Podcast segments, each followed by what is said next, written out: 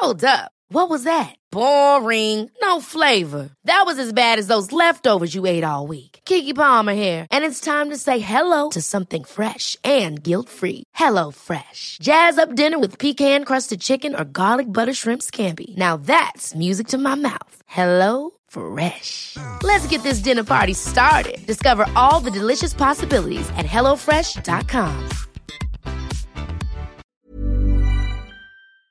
Il y a deux choses en fait que finalement c'est euh, la question relou c'est euh, c'est pour quand tu vois, quand on demande euh, quand est-ce que tu as un enfant c'est pour quand ça c'est fou, Ouais. ça c'est juste euh, insupportable. Laisse-moi tranquille peut-être que je veux pas d'enfant peut-être que je peux pas en avoir peut-être que je veux pas en avoir enfin voilà. La deuxième chose euh, même pour les gens du coup qui sont au courant que tu es en protocole c'est vraiment euh, faut laisser en fait la personne aller à venir à soi en fait. Soyez en écoute euh, passive euh, voilà. Ch- cherchez pas à tout savoir à tout comprendre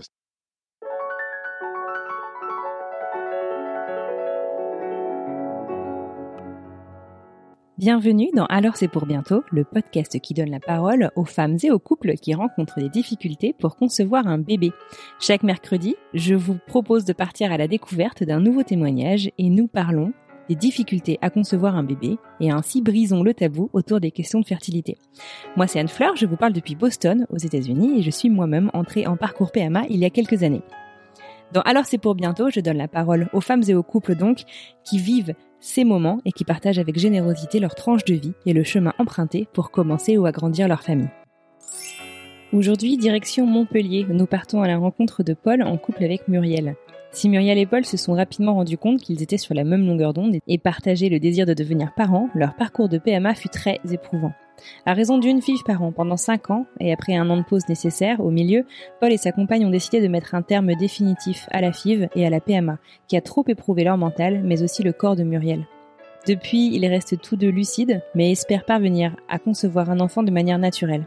Dans l'épisode d'aujourd'hui, Paul se confie à moi à propos de l'impact professionnel de la PMA, surtout chez sa conjointe, et nous raconte ce qu'il aurait aimé savoir, ou aurait fait différemment avec tout le recul de son parcours comme bagage s'il devait se relancer aujourd'hui.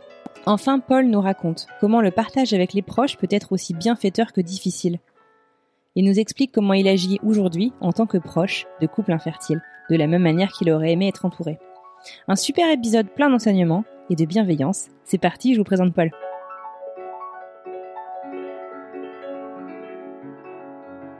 Bonjour Paul, bienvenue sur le podcast.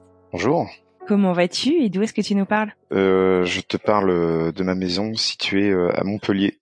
Voilà, et Mmh. je, je vais très bien. Bon, super. Merci beaucoup d'avoir euh, répondu à l'appel à témoignage que j'ai lancé, donc pour donner la parole aux, hommes de la PMA euh, également. Euh, je pense que c'est super important euh, ce que tu vas faire, partager ton histoire.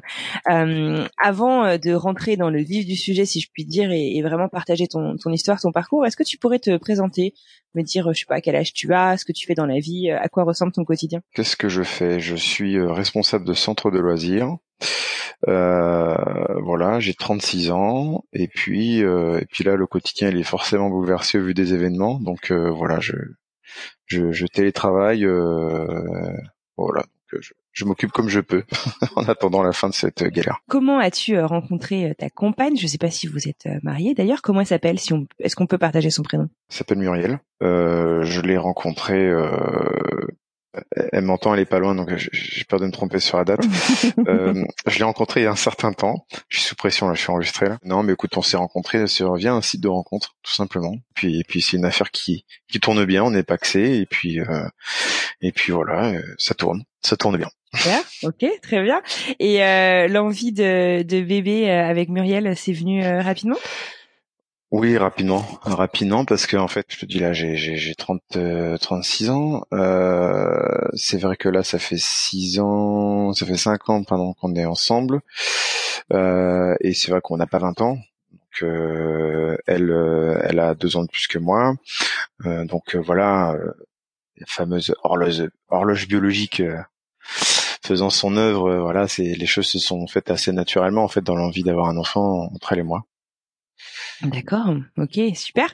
Euh, alors donc du coup, vous décidez de vous lancer dans ce fameux euh, projet bébé et euh, comment ça se passe? Vous étiez tous les deux en bonne santé au moment de vous lancer là-dedans? Moi, de mon côté, il n'y avait pas de soucis particuliers, rien à, rien à signaler, à part une calvitie naissante. voilà, on était sur sur quelque chose de, de plutôt normal. Après, c'est vrai que pour Myriel, les choses ont été, elle a eu un parcours un peu plus compliqué, donc elle avait un certain nombre de, de soucis de santé en fait avant de me rencontrer. Et d'ailleurs, en fait, elle, pensait, elle espérait alors euh, que le plus dur était euh, derrière elle en fait avant qu'on se rencontre. Et puis euh, bon, bah, malheureusement, voilà, la vie a fait que. Elle a été détectée très très tardivement de d'une endométriose. Donc euh, en fait c'est via finalement le, le, processus de suivi, enfin via euh, la FIV, etc. qu'en fait on l'a appris qu'elle avait l'endométriose. Alors elle s'en doutait un petit peu parce que parce que c'est quelqu'un qui qui est très euh, à l'écoute de son corps et euh, voilà mais euh, mais voilà le fait est que elle l'a appris assez tardivement et du coup bah c'est sûr que c'est c'est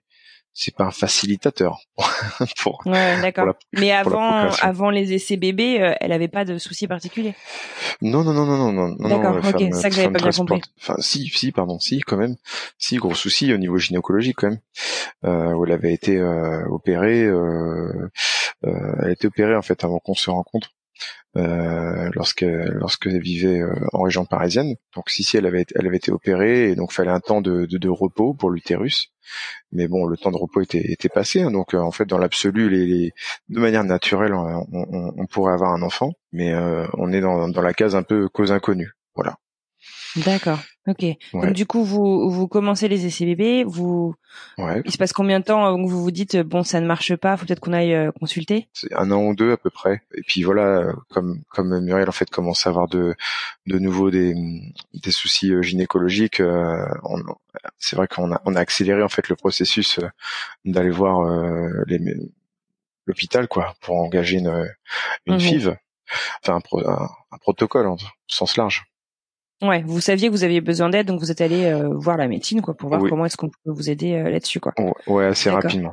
Ouais. Ok, d'accord. Et donc, qu'est-ce qu'ils vous ont dit euh, là-bas? Comment est-ce que la prise en charge s'est faite? Vous saviez pas encore à ce moment-là qu'elle souffrait d'endométriose, c'est ça? Non, on l'a su, on l'a su. je, je vais pas dire de bêtises, mais on l'a pas su tout de suite, ça c'est sûr.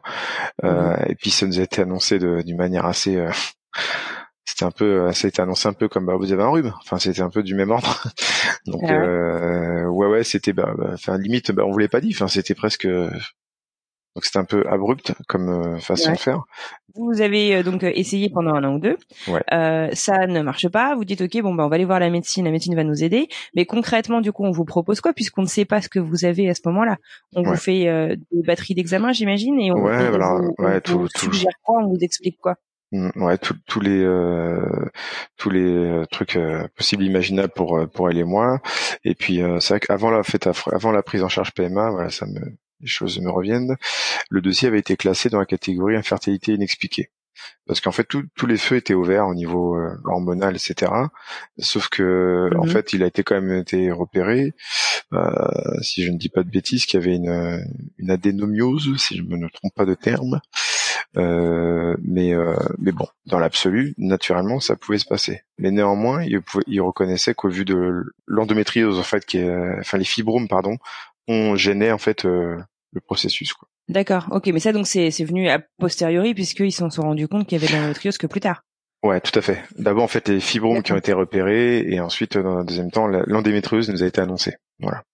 Ok, donc du coup, euh, on est en 2015, c'est ça pour votre euh, entrée euh, en PMA. Vous avez fait une première tentative d'insémination, c'est ça? Oui, d'abord une insémination, tout à fait, qui a qui a qui a échoué. en 2016, il y a eu une une FIV annulée parce qu'il y a une une ovulation spontanée en fait sur un moment où bah, personne n'y s'y attendait. Euh, 2017, euh, une FIV avec deux embryons qui ont été perdus à la décongélation. Ah, voilà, la loose. euh, chose qui arrive très rarement, mais bon, voilà. Euh, 2018, mhm. euh, du coup, euh, on fait le choix de parce que c'est, enfin, tu le sais quoi, c'est très très très très euh, prenant physiologiquement, mm pas intellectuellement, mais en termes de, ouais voilà émotionnellement quoi, je dirais même. Euh, donc, euh, donc on décide de faire un an de pause de PMA, euh, pilule en continu pour soulager les douleurs et reprendre une vie professionnelle entre guillemets normale, euh, normale, Mhm. bah normale comme ça peut être normal quand on a une endométriose euh, assez assez péchue. Euh, 2019, euh, du coup, on- de nouveau euh, mars en une FIV avec euh, un embryon de nouveau perdu à décongélation. Ah merde. Ouais. Et puis, et puis, écoute, euh, après euh, la dernière tentative avec euh, une fille avec trois embryons, transfert de deux embryons. Mhm. Et en fait, le, ce qui est assez fou dans le parcours, c'est que il y a c'était qu'à la dernière FIV qu'on a réussi en fait à avoir un transfert d'embryon. Et donc, euh, le Ah deux, ouais. deux embryons ont été transférés, euh, mais bon, voilà, sans, sans résultat derrière. D'accord. Donc ouais, finalement, ça, enfin, on vous a déjà vachement espacé aussi euh, euh, les FIV, euh, malgré le fait que bah, les transferts n'aient pas toujours eu Oui, lieu. oui, tout Euh, à fait. Oui, parce qu'en fait, avez eu une FIV par an. Ouais, à peu près, voilà. Ouais, parce qu'en fait, il fallait. euh, bah, en fait, il y avait, il y avait deux enjeux qui étaient à la fois le repos, euh, le repos euh, pour elle, pour qu'elle, bah, puisse souffler en fait entre deux Ouais, le corps protocoles. prend cher. Voilà, le, le, le corps prend cher et, et malheureusement, elle en a plus ou moins la facture euh, encore aujourd'hui. Euh, Et puis, euh, il y a l'aspect vie professionnelle qui se, parce que Ouais. euh, le fait, en fait, on est arrivé euh, il y a il y a pas si longtemps que ça, enfin en 2015 d'ailleurs, euh, 2014 pour elle euh, à Montpellier, Euh, et du coup, euh, voilà, il y a eu malheureusement une certaine instabilité euh, professionnelle.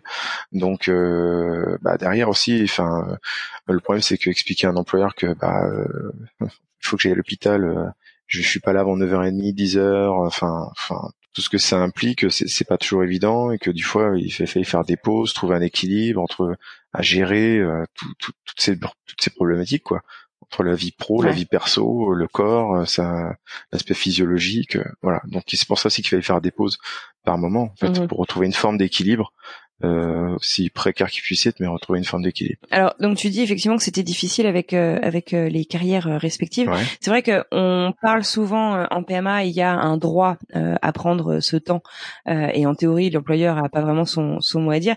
Mais il y a la théorie et la pratique, et c'est vrai que c'est pas toujours euh, c'est pas toujours évident en fait euh, d'amener ça, surtout quand on est nouveau nouvel employé, qu'on qu'on cherche à qu'on cherche à s'installer. Tout à fait. Bah. Moi, de la chance que j'ai eue, c'est de mon côté. Après, c'est beaucoup moins impliquant. Il faut le reconnaître un peu en nous les hommes.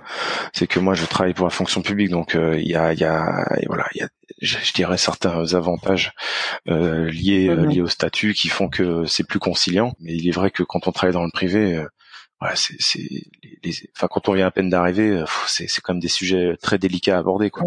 Donc, euh, Et puis c'est aussi hyper personnel, non sûr. Exactement, Mhm. exactement. Et puis on a peur en fait euh, clairement aussi, on peut avoir peur aussi que ça remette en cause euh, l'emploi, l'engagement de l'employeur quand on est en période d'essai. euh, Mhm. euh, voilà, non c'est ça, c'est pas ces choses, euh, enfin, c'est tendu quoi. D'accord.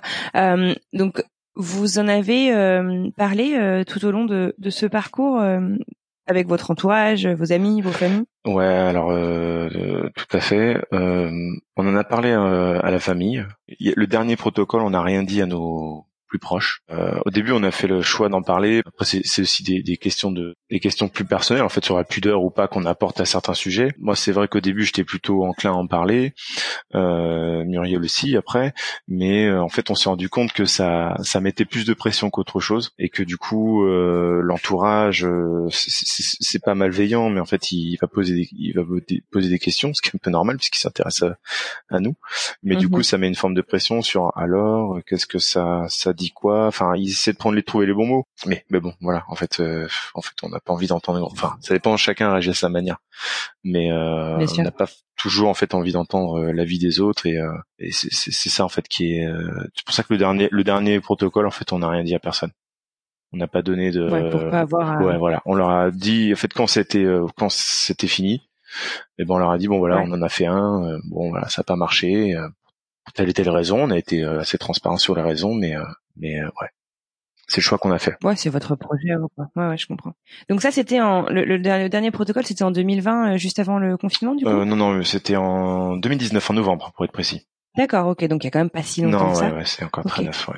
Et, euh, et, et là, du coup, vous en êtes où de votre projet? Bébé Vous avez décidé, euh, on fait une pause Non. Euh, On fait, euh, enfin, Non. alors, euh, projet bébé, non, absolument pas. On n'est pas en pause là-dessus, mais euh, je pense qu'en fait, il y a, il y a deux angles différents. Alors, pour répondre par rapport à la FIV, euh, c'est pas une pause là, c'est un arrêt définitif, puisque euh, pour Muriel, euh, en fait, c'était, c'est ça a été beaucoup trop euh, impliquant. Euh, en fait, c'est un, un, aspect purement technique et je dirais même prise en charge sécu. On peut, on pourrait encore en faire deux.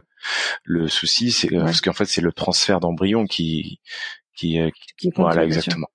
Donc ça là-dessus, il n'y a pas de souci, mais le problème c'est que son corps, quoi. Enfin, parce que à un moment donné, on a eu, on a eu des vraies discussions et que aujourd'hui, on est au mois de mai, quasiment fin mai, et qu'elle se retrouve encore en fait à encore encore en train de filtrer finalement toutes les hormones qu'elle a ingurgitées euh, pendant ce temps. Donc euh, elle le sent encore? Ouais, elle, le sent. ouais, elle le sent encore tout à fait. En fait, euh, à travers l'endométriose, à travers les les parce qu'elle a eu elle a eu trois interventions chirurgicales lourdes en fait. Hein. Elle a eu deux cystoscopies en 2013 mmh. et une cystoscopie en 2016. Ouais, voilà qui était censé préparer justement la nidification, etc. Euh, en 2016, mais bon, au mhm. final, ça a plus déclenché de douleur qu'autre chose. Donc c'est aussi sur ça, en fait, c'était qu'il y avait un double combat entre cette infertilité euh, inexpliquée et euh, en même temps les, les, enjeux professionnels et en même temps euh, les relations autour. Enfin voilà. Donc euh, et pour revenir sur la question sur l'arrêt bébé, non, non, non, c'est juste qu'en fait, bah, on, on, on, va essayer de maximiser les chances de, de manière naturelle. Maintenant, on est lucide. Enfin, euh, pour ce qui est de, de ma part, on, enfin tous les deux d'ailleurs on est très lucides, c'est qu'on sait très bien que que bah euh, le temps passe et que bah oui euh, on a moins de chances qu'il y a 3, 4, 5 ans, 10 ans d'avoir un bébé, ça c'est sûr. Voilà donc s'il mhm. arrive, bah ce sera magnifique. après je pense qu'il y a deux il y a deux angles différents et enfin bon je vais parler pour ce qui me concerne moi.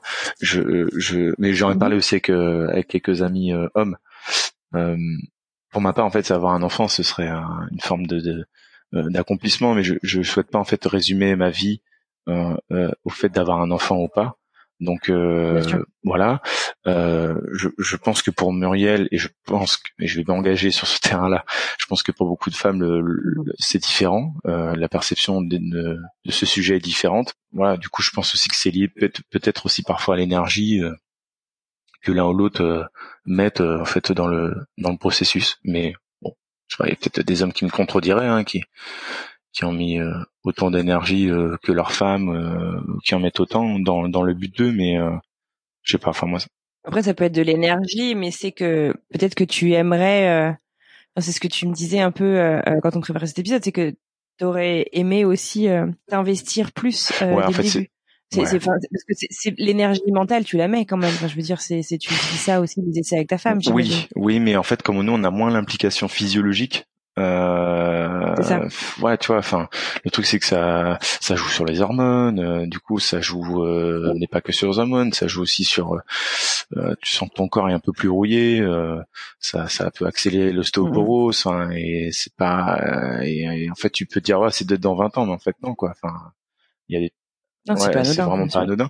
Et, et, du coup, voilà, l'implication physiologique étant beaucoup plus euh, accentuée euh, pour la femme, c'est ça en fait. Et, alors, et ça, bon, ça c'est ma psychologie de comptoir, euh, mais en plus, je pense que beaucoup d'hommes, et moi, en tout cas, je vais, enfin, en tout cas, je vais pas parler au nom des hommes, mais au nom de moi, je fais partie de ces personnes qui ont besoin de se brûler pour comprendre, quoi. En fait, euh, t'as beau m'expliquer que le feu ça brûle, si je mets pas la, main dans le feu, bah, je te croirais pas. Donc, euh, donc voilà, en fait, c'est c'est c'est ça aussi qui euh, l'enjeu est, enfin l'enjeu est le même, mais euh, mais c'est c'est c'est la vision des choses est très différente en fait sur le le ressenti, c'est-à-dire qu'en fait moi j'étais moins euh, je me sentais, enfin, et d'ailleurs j'en ai presque développé une forme de culpabilité pendant un moment, dans le sens où je me ah sentais euh, pas, pas impliqué et, elle me l'a reproché à juste titre d'ailleurs. Hein, j'étais moins impliqué, je n'allais pas forcément à tous les rendez-vous de suivi, les monitorages ou euh, voilà. Et mais voilà. Pour te protéger Non, non, non, pour parce que parce que j'étais je sais pas, est-ce que c'est une forme d'égoïsme, est-ce que j'en sais rien en fait, je j'ai pas analysé ça. Mais sur la fin, par contre, clairement, on a discuté et, euh, et je me suis plus impliqué. J'allais pas tout, tout, tous les rendez-vous, mais à beaucoup plus de rendez-vous euh, médicaux. Et, euh, et sur la fin, j'étais là sur quasiment tous les gros rendez-vous euh, gynécologiques. Euh, d'ailleurs, pas forcément monitorage, mais parce que en fait, voilà, j'ai saisi en fait je dirais l'importance en fait pour elle de se dire bon on est à deux là-dedans et et, euh, et au début mhm. je, je dois reconnaître que je l'ai pas forcément saisi il faut le il faut le reconnaître pour les raisons que je en partie que j'ai évoquées tout à l'heure hein, je pense que c'est c'est c'est pas euh, c'est pas qu'on s'en fout, mais je pense que beaucoup d'hommes en fait ont vraiment besoin des devants faits accomplis avant de réagir. Et on est beaucoup dans la réaction et moins dans la proactivité. Question du coup euh, euh, par rapport à ce que tu disais, euh, les, les, questions de fertilité et la PMA, comme tu dis, c'est quand même vachement prenant. Euh, dans le couple, on est euh, souvent déséquilibré puisqu'on vit pas euh, les choses au même mmh. rythme, on n'assimile pas les choses au même rythme non plus. Comment ça s'est passé justement dans votre couple et est-ce que tu as des, avec le recul justement, tu as des conseils, euh, des, des choses que tu aurais peut-être faites différemment, des choses que tu es content d'avoir fait? Quel recul tu prends justement comme ça là-dessus sur l'impact que la PMA et la fertilité peut avoir ou a pu avoir sur ton couple? Moi, le, la première chose que je voudrais dire, ce qu'il y a de beau entre guillemets dans notre histoire, c'est que ça n'a pas euh, fragilisé notre couple. Il y a pu y avoir des moments tendus parce que bah il y avait des il y avait des, des parfois des ressentis, des choses à se dire l'un l'un envers l'autre parce qu'avoir un enfant c'est pas un sujet euh, anodin, c'est pas la question c'est pas de savoir si on achète une poubelle grise ou noire. Euh, ça vraiment, je dirais même que ça, je pense même que ça a renforcé notre notre notre histoire. Mais euh, je sais qu'à contrario, je sais que ça a fragilisé aussi des couples. Mais euh, nous, la chance qu'on a, c'est que nous, ça nous a renforcés. Quelles sont un peu les leçons en fait que tu tires de tout ça? Qu'est-ce que tu referais Qu'est-ce que tu ne ce que je, pas? Ce que je referais, bah, c'est ce que je t'ai évoqué en partie tout à l'heure. Hein, c'est le fait de plus vite s'impliquer et de participer au maximum de rendez-vous, au maximum de monitorage, parce qu'en fait, euh, se lever euh, à 6h30 ou, ou voire même plutôt 5h30 du matin euh, pour être au premier, euh, la première à passer à l'hôpital et derrière enquiller sur une journée de travail.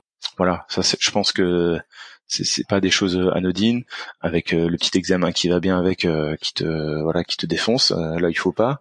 Je suis désolé je suis un peu cash j'aurais j'aurais regretté en fait de pas m'être plus investi non pas pour faire l'examen mais juste pour être là en fait pour dire je suis là on est ensemble bah ouais moi aussi j'ai les yeux qui collent et on, est tous les deux et moi aussi bah comme ouais je vais rentrer avec la journée de, de, de, travail derrière et ouais ça c'est vraiment un regret que j'ai eu et une culpabilité ouais, que, que, que j'ai encore euh, en partie aujourd'hui, que j'ai cherché à corriger au fur et à mesure des, des tentatives, je dirais.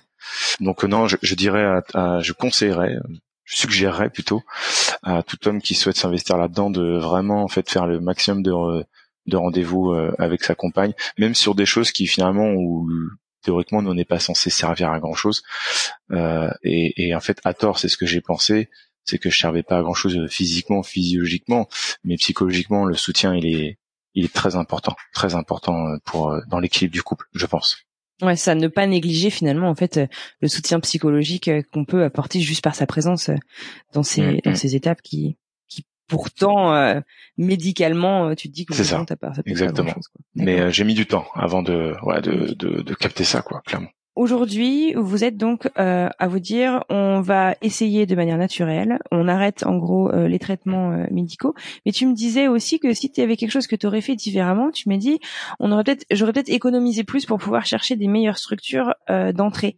Qu'est-ce que tu veux dire par là du coup? Est-ce que tu veux dire que tu serais allé voir à l'étranger, tu, serais allé voir dans le privé, ou est-ce que c'est quelque chose du coup que tu considères pour le futur? Ou enfin, t'en es où là j'ai pas un avis tranché sur la question, mais c'est vrai que le fait est que en France, il semblerait que les techniques ne soient moins pointues, moins, euh, il semblerait que les résultats soient moins probants que dans des pays tels que l'Espagne ou, même la Belgique. Euh, peut-être que toi, tu pourras m'en dire plus à ce sujet.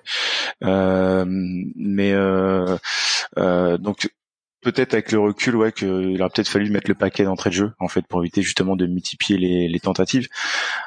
Après, faut pas se leurrer.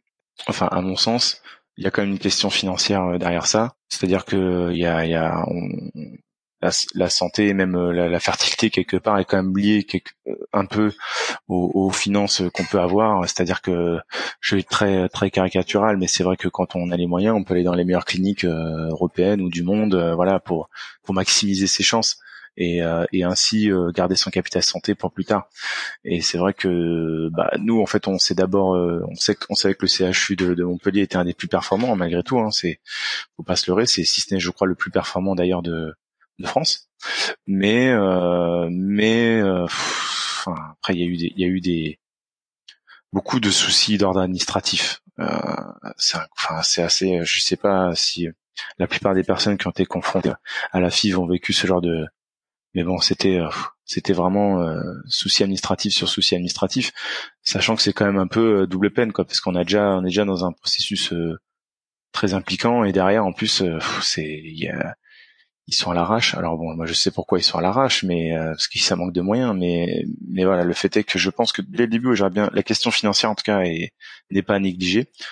Soit soit dans l'avant pour se dire bah, je mmh. mets le paquet en visant les meilleures cliniques avec les meilleurs taux, etc., ou les meilleurs hôpitaux, enfin voilà, ou soit même sur le pendant, en fait, sur euh, bah ouais, il y a quand même, euh, comme je te disais, c'est l'implication euh, professionnelle.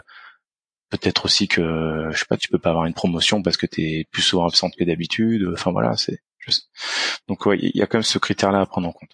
Très bien. question peut-être qu'on vous l'a posée et peut-être que ça peut être parfois on est on est on n'est pas prêt ou même ça nous intéresse pas du tout. Euh, est-ce que vous avez euh, considéré du coup d'autres manières d'accéder d'accéder pardon à la parentalité? Je pense notamment à l'adoption ou pas du tout? Euh, Oui, alors en gros les, les grandes lignes de comment on a abordé ça. au début c'était non parce qu'on voulait vraiment de manière peut-être égoïste, je sais pas, mais on voulait notre enfant à nous. Voilà, c'est le mot que je vais utiliser Ouais, je, sais pas, je sais pas, mais en tout cas, c'est, on voulait notre enfant à nous, c'est-à-dire le fruit vraiment en fait de nous deux, de nos deux personnes, de notre amour, etc. Et en fait, après, en fait, on s'est dit, si on arrive à avoir un enfant, peut-être pourquoi pas envisager l'adoption euh, pour euh, le petit frère, petite sœur, voilà, en disant bon voilà, on, ça pourrait être un, un, joli geste pour euh, pour l'humanité mhm. que de que d'adopter un enfant, voilà.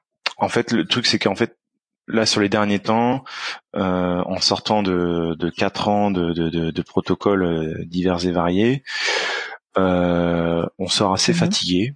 C'est-à-dire qu'en fait, pendant quatre ans, comme on a réglé une grosse partie de notre vie par rapport à ça, les vacances, mhm. la vie professionnelle, les relations aussi avec les autres, c'est-à-dire bah tu peux pas prévoir un dîner là parce que tu as une piqûre à faire t'as une piqûre à faire, tu fais infirmier le soir euh, en faisant les piqûres toi-même, euh, voilà. Enfin, toutes ces choses en fait quoi qui euh, qui ont été mises en stand-by. Et du coup, en fait, pour revenir sur le sujet de l'adoption, euh, on s'est renseigné euh, et c'est assez déprimant en fait le, le, le processus. le temps moyen, si je dis pas de bêtises, je crois que c'est 8 ans, 8-9 ans pour un enfant. Euh, voilà, on a parlé que Muriel. J'ai dit, écoute, franchement, avoir mon premier enfant, euh, j'ai 36 ans. S'il faut attendre 44 ans avant avoir un enfant, bah non, en fait, non. Je, moi, ça me, ça me branche pas. C'est plus les délais. Ouais, aujourd'hui, je pense qu'en fait, c'est plus les délais et euh, et tout ce que ça implique derrière de travail administratif, de, de, fin, de travail. Le mot n'était pas adapté, mais de d'implication administrative, euh, Ouais, voilà. C'est bon, on a fait quatre ans de à essayer de jongler comme on pouvait euh, déjà par rapport au protocole le FIV. Je me voyais, on se voyait pas. Euh, peut-être que ça va changer, hein, je sais pas, mais on se voyait pas se relancer euh, de nouveau dans un nouveau combat, quoi fait. Voilà, on est une certaine fatigue. Là, en fait, on a vraiment envie de de, de redevenir euh, un couple pleinement. Exactement. et voir où la, exactement, exactement. nous amène quoi. Merci beaucoup. Euh, avant que nous nous quittions, est-ce qu'il y a quelque chose d'autre dont tu aurais voulu parler? Les, le, podcasts sont souvent, euh, finalement, c'est les premiers concernés euh, qui écoutent les podcasts.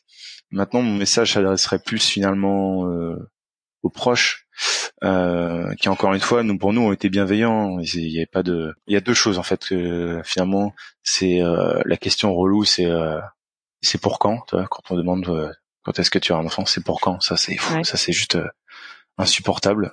Fous-moi la paix laisse-moi tranquille. Peut-être que je veux pas d'enfant peut-être que je peux pas en avoir peut-être que je veux pas en avoir enfin voilà. Et la deuxième la deuxième chose même pour les gens du coup qui sont au courant que tu es en protocole c'est vraiment de se mettre à la place d'eux et se mettre dans une position presque d'attente et pas euh, et pas de poser des questions en fait pour savoir comment ça va, comment ça se passe, etc. Euh, faut laisser en fait la personne aller à venir à soi en fait. Si là, si euh, euh, si Gina Proco, toi t'es dans, dans le protocole, moi je, je mettrais vraiment dans une stratégie de voilà, je te laisse euh, Ouais, de l'écoute, voilà, exactement, et pas de. Euh... Mais après, bon, je sais que souvent les gens ils font ça parce que c'est plus finalement pour leur propre. Ils s'inquiètent eux-mêmes pour toi et du coup, euh, par voie de résonance, ils te posent des questions. Mhm. Mais euh, voilà, ce serait un conseil pour les proches. Euh, soyez en écoute euh, passive. voilà, cherchez pas à tout savoir, à tout comprendre. C'est, il y a, y a C'est vrai que c'est c'est un, un, équilibre qui est aussi difficile à trouver pour les proches euh, parce que ils ont envie de montrer aussi, je pense, euh, pour avoir été des deux côtés un peu du truc, t'as envie de montrer que tu t'intéresses aussi en fait, t'as envie de montrer que que, que mmh. t'en as pas rien à faire, que que mais tu te sens en même mmh. temps démuni et tu sais pas trop comment euh, amener les choses. Ouais, t'as envie de dire que t'es là en fait, tu vois que que si mmh. t'as que si t'as envie de parler t'es là, mais tu te sens facilement puis pour avoir été du coup du côté euh, du couple qui galère. Euh, ça peut être aussi intrusif en fait. Il, y a, il, y a, des moments en fait où t'as juste pas envie d'en parler. Et euh, j'ai un invité, tu vois, qui me disait ça il y a, il y a quelques semaines et je trouvais que c'était très bien dit. C'est c'est, elle me disait, on a arrêté d'en parler parce qu'en fait, finalement, à chaque fois, on devait expliquer nos mauvaises nouvelles. Et, euh, et, c'est vachement dur, en fait. Ouais, et tu as, tu as très bien euh, résumé. C'est notamment Muriel, en fait, hein, quand elle, m'a dit, écoute, on va arrêter d'en parler euh, à nos proches. C'était vraiment ça, en fait. C'était euh, le sentiment et, et qui exacerbait pour la femme parce que malheureusement, elle porte trop de choses sur son dos, sur ce sujet. Euh, le sentiment mmh. exacerbé que effectivement euh, ouais voilà en fait t'es porteuse que de mauvaises nouvelles et en fait t'es t'es, t'es vu euh, elle m'a dit ça à plusieurs reprises comme un utérus sur pattes quoi plus un utérus qui qui euh, qui fonctionne pas entre guillemets hein. mais euh, je vois je mmh. présente les choses de manière un peu manichéenne mais mais c'est un peu comme ça finalement que que les percevait les choses. Euh, voilà. Après, je pense que ça dépend de la nature de chacun. Moi, je c'est vrai que je suis moins pudique, donc j'ai moins de soucis à en parler. Mais euh, mais oui, je peux tout à fait comprendre ce, cet état d'esprit, quoi. Ah, c'est dur. Hein.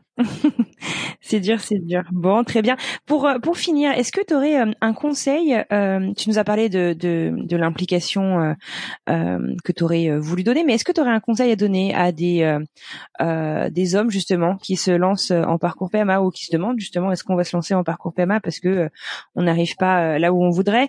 Ou ou à toi même justement bah voilà en 2015 quand vous vous êtes lancé dans le projet rétrospectivement, qu'est-ce que tu te dirais? Qu'est-ce que tu te conseillerais? Implique-toi tout de suite c'est maintenant quoi, sans se mettre la pression parce que on n'est pas, c'est pas un examen, on joue pas, enfin voilà, personne ne va ne va mourir. Il y a même plutôt que quelqu'un, il y a plutôt même plus de chances que quelqu'un naisse. Mais euh, mais non, c'est c'est c'est implique-toi. Voilà, ce que je dirais à mes congénères, euh, c'est euh, implique-toi. Euh, voilà, vraiment, écoute-la pour de vrai. Euh, ouais, c'est c'est un sujet trop impliquant euh, et excessivement impliquant euh, pour les femmes pour euh, pour prendre ça à la légère.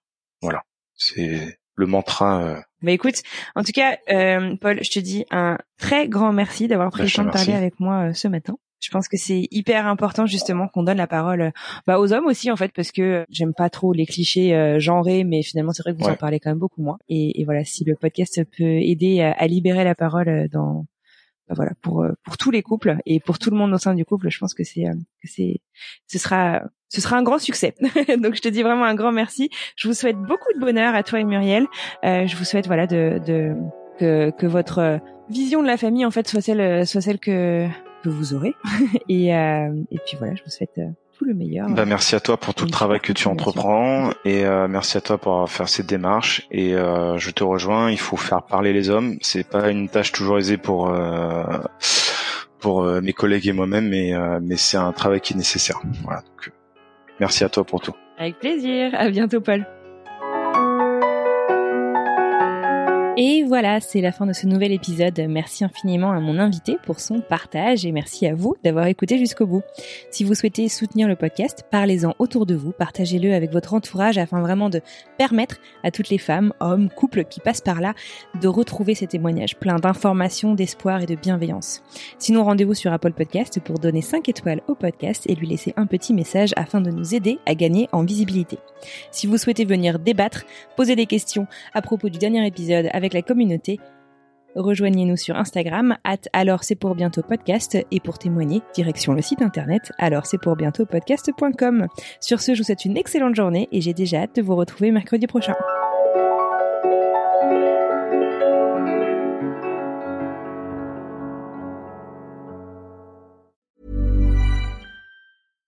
Catch yourself eating the same flavorless dinner three days in a row? Dreaming of something better? HelloFresh is your guilt-free dream come true, baby. It's me, Gigi Palmer. Let's wake up those taste buds with hot, juicy pecan-crusted chicken or garlic butter shrimp scampi. Mm. Hello Fresh. Stop dreaming of all the delicious possibilities and dig in at HelloFresh.com. Let's get this dinner party started.